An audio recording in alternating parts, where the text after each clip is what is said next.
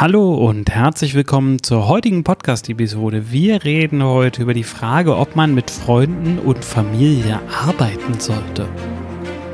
Herzlich willkommen im Podcast Challenger Strategien für Millionäre von Benjamin Michels.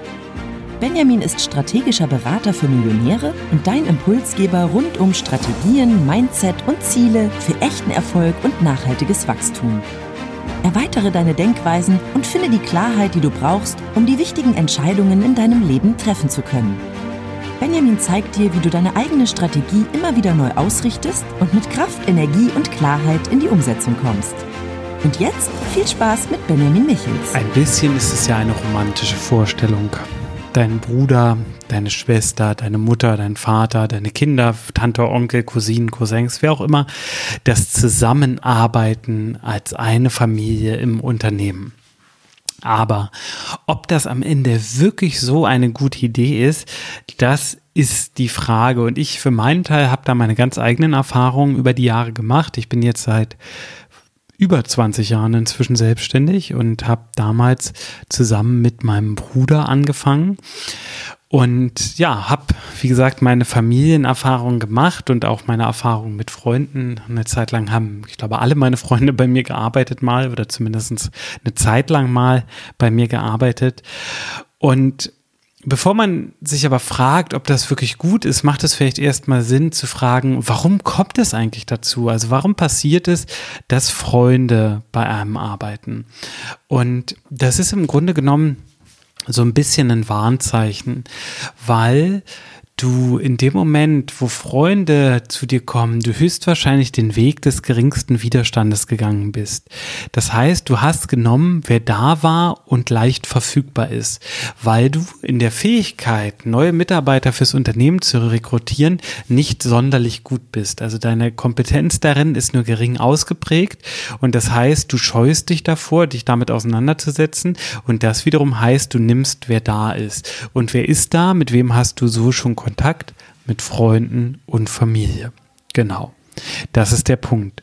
Und hier ist es natürlich so, dass das ganz klar ist. Das ist ein Weg, den gehen viele, den bin ich auch gegangen. Ich habe dann irgendwann angefangen, in meinem, in meinem Freundeskreis immer mehr zu rekrutieren. Ich habe auch eine Zeit lang, ähm, vielleicht nochmal so als kleiner Schwank, übers Arbeitsamt rekrutiert. Das war keine gute Zeit fürs Unternehmen, muss ich, muss ich leider ganz klar, ganz klar sagen. Dazu aber in einer anderen Episode nochmal mehr. Werde in einer der nächsten Episoden auch darüber sprechen, wie du gute Mitarbeiter findest. Aber wie gesagt, damals habe ich sehr viel im Freundeskreis rekrutiert. Ich hatte bestimmt irgendwann zehn Freunde, die bei mir gearbeitet haben.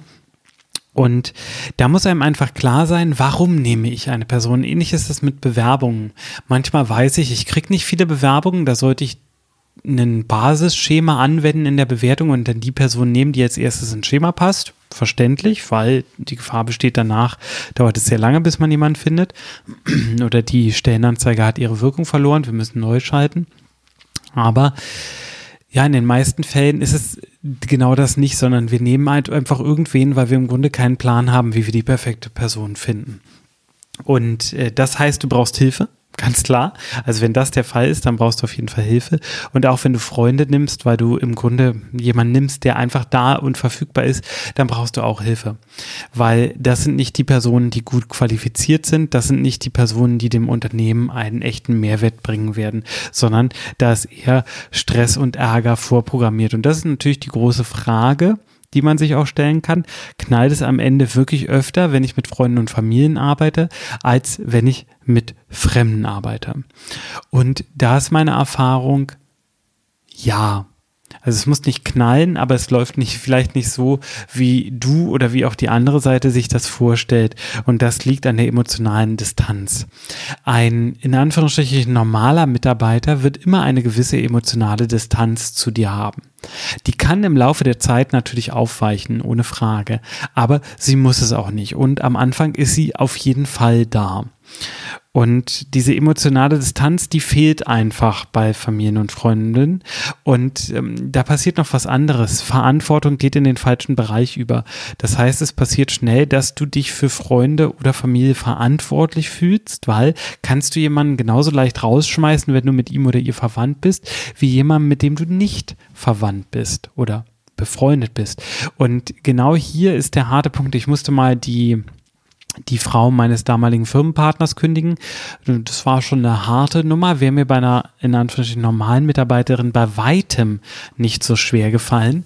Und da sieht man einfach ganz klar, sie war nicht optimal qualifiziert zu dem Zeitpunkt für die Aufgabe. Sie ist ein toller Mensch, sie hat ganz tolle Talente, aber für diese Aufgabe war sie nicht optimal qualifiziert und ähm, sie hat aber trotzdem ihr Bestes gegeben, aber wir mussten es trennen, mussten uns trennen und das heißt, wir haben schon am Anfang falsch ausgewählt, weil wir im Grunde damals keinen Plan hatten und das hat zu dieser sehr unschönen beruflichen Trennung geführt und sie hat dann auch, ich glaube, ein knappes Jahr nicht mehr mit mir geredet und das ist natürlich eine harte, harte Phase.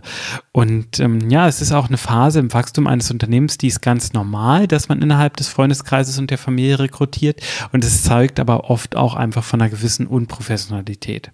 Ich sage mit Absicht oft, weil das nicht so sein muss. Ich habe auch das Gegenteil schon gesehen.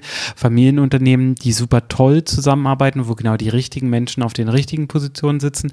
Aber das ist nicht der häufige Fall. Muss ich auch ganz klar sagen. Also ich würde sagen, in 90 Prozent der Fälle ist es eben nicht so und nur in 10 Prozent der Fällen ist es auch wirklich so, dass man sagen kann, ja, da sind die richtigen Leute an den richtigen Positionen. Und am Ende hängt das natürlich sehr stark von der Familienkultur ab, weil du musst natürlich im Minimum mit deinen Mitarbeitern, die Freunde und Familie sind, das haben, was du mit deinen anderen Mitarbeitern hast. Also die Häufigkeit an Gesprächen oder die Art und Weise zu führen oder, oder, oder. Also immer wenn es dich zurückhält, mit Freunden und Familien zu arbeiten, dann ist es halt keine gute Idee und dann wird es langfristig auch irgendwann nicht mehr funktionieren. Genauso wie wenn derjenige sich deutlich anders verhält, weil du Freund oder Familie bist. Und damit meine ich nicht, dass der jetzt besonders viel für dich tut, sondern eher im Gegenteil, wenn der sich einen faulen Lenz macht oder eine Sonderbehandlung erwartet. Das kann es halt immer geben und das ist halt für so eine Gesamtunternehmensentwicklung in der Regel nicht gut. Jetzt muss man aber auch dazu sagen, dieses Bild von Familienunternehmen, in denen es knallt, ist bei uns natürlich auch durch die Medien geprägt. Wenn man in D-Max zum Beispiel reinschaut und Orange County Choppers, diese Motorradbauer, wo sich der Vater immer ganz stark mit dem einen Bruder bekriegt hat, oder ähm, auf Kabel 1, die, glaube ich, die Schrottplatzprofis oder wie die hießen, diese drei ähm, etwas skurril anzusehenden Brüder, die ja, da wurden dann ja auch irgendwann Konflikte thematisiert. Das heißt, das ist natürlich das, was interessant ist. Es ist langweilig, wenn es immer alles gut klappt. Und das heißt, die Medien rücken natürlich ein Bild der familiären Zusammenarbeit in den Mittelpunkt, was so in der Realität nicht stimmen muss. Trotzdem muss Kultur natürlich gepflegt werden und auch innerhalb des Unternehmens und auch Gesprächskultur muss gepflegt werden. Und da muss man immer gucken, ob die Kultur, die wir privat in der Familie haben oder die sich mit Freunden herausgeprägt hat, ob die auch ins Unternehmen passt oder ob da irgendwo angepasst werden muss. Und dann sollte es natürlich auch getan werden. Das kann zu öfter reden sein, anders reden sein, ähm, anders mit Problemen oder Fehlern oder Kritik umgehen, egal was das ist. Das ist etwas, was ich natürlich ans Unternehmen anpassen muss. Ansonsten wird es da automatisch zu irgendeiner Art von Konflikt kommen. Ein anderer Effekt, den Zusammenarbeit mit Freunden haben kann, das äh, bei Familien habe ich das nicht so sehr beobachtet, aber bei der Zusammenarbeit mit Freunden ist, dass die Freundschaft verloren geht. Das heißt, die Menschen werden zu Mitarbeitern, werden zu guten Kollegen oder werden zu engen Kollegen, aber die Freundschaft geht über das Arbeitsverhältnis verloren, was oft einfach am Machtgefälle liegt. Wenn dir das Unternehmen gehört und du holst Freunde mit ins Unternehmen, dann, ja, dann arbeiten sie halt für dich. Das heißt, es gibt dann Machtgefälle und dieses Machtgefälle hat immer auch Aus, Auswirkungen auf eure Beziehung innerhalb der Freundschaft und kann am Ende auch dazu führen, dass die Freundschaft einfach verloren geht, kaputt geht, dass halt nur noch die Arbeitsbeziehung übrig bleibt. Und das ist etwas, wo viele Unternehmer und Unternehmerinnen dann auch im Nachhinein einfach leiden das sehe ich oft. Also das ist so ein Regret, so eine, so eine Reue, zu sagen, Mensch, ähm, die Freundschaften habe ich irgendwie auf dem Weg verloren, die habe ich hinter mir gelassen und das hat mir auch wehgetan und beschäftigt mich vielleicht heute immer noch. Und ähm, auch für mich resultieren da zum Beispiel so ein paar ganz klare Regeln auch raus. Das heißt, ich berechne Freunden in der Regel nichts für meine Leistung Das heißt, ähm, einen Rat gibt es bei mir sowieso für jeden immer kostenlos, aber auch ähm, andere Sachen mache ich dann für Freunde einfach kostenlos, weil ich nicht will, dass Geld die Beziehung kaputt macht, weil ich auch ein Mensch bin. Ich lasse mich nicht ausnutzen, deswegen besteht sozusagen diese Gefahr bei mir nicht. Da bin ich sehr aufgeräumt. Oder Freunde müssen das Doppelte zahlen, weil ich die Sorge habe, dass das Commitment nicht da ist, wenn sie gar nichts zahlen oder wenn sie genauso viel zahlen wie alle anderen. Und dann gebe ich ihnen gerne danach auch das Doppelte wieder zurück. Stört mich gar nicht, solange ich während dann zum Beispiel einer Beratungszusammenarbeit dann auch ihr Commitment habe. Also da kann man schon Learnings mit der Zeit rausnehmen. Und die haben natürlich auch eine Wirkung auf einen. Ich kann nur empfehlen, da sehr aufgeräumt mit umzugehen und für sich auch sehr reflektiert umzugehen und sich immer zu überlegen, was gewinne ich dadurch, dass ich einen Freund oder eine Freundin nehme oder ein Familienmitglied und was verliere ich dadurch. Und wenn das Gewinnen überwiegt, ja, dann macht das Gewinnen und wenn das Verlieren überwiegt, ja, dann machst du es halt nicht. So, ganz klar. Also, du bist doch nicht dafür verantwortlich, dass Freunde oder Familien einen Job haben. Du kannst dir diese Pflicht aufladen. Es ist aber nicht deine Pflicht. Und da ist es halt einfach super wichtig, aufgeräumt mit zu sein. Und es gibt bestimmt auch Szenarien, in denen die Zusammenarbeit mit der Familie Sinn macht. Ich kenne einige größere Marken und auch kleinere Marken, wo genau das passiert ist. Und die sind damit sehr, sehr erfolgreich geworden. Das kommt wie immer aufs einzelne Setting an. Und ich würde es wahrscheinlich partiell schon wieder machen auch. Also ich arbeite mit meiner Frau zum Beispiel zusammen. Da haben wir gute und schlechte Phasen wie mit jedem anderen Mitarbeiter auch. Ich kann mich bei meiner Frau halt schwer über meine Frau auskotzen. Das ist natürlich ein bisschen, bisschen blöd. Bei anderen Mitarbeitern kann ich das natürlich machen, dass ich meine Frau als Ratgeber für mich selber zu Rate ziehe.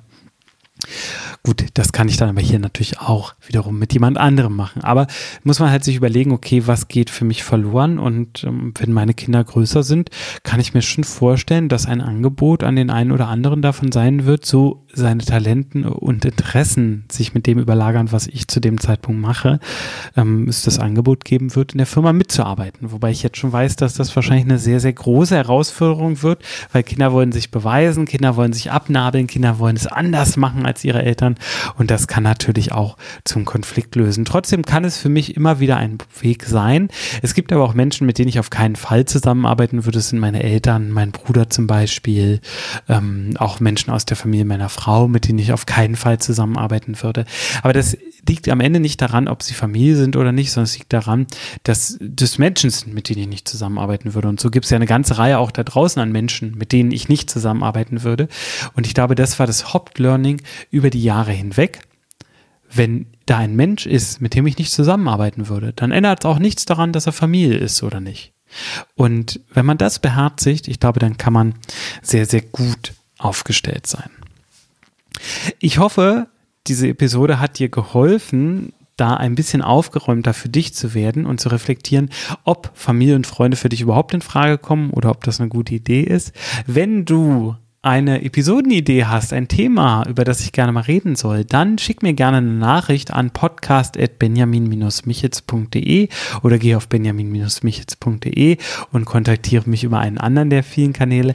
Ich freue mich von dir zu hören. Bis zum nächsten Mal. Mach's gut. Tschüss.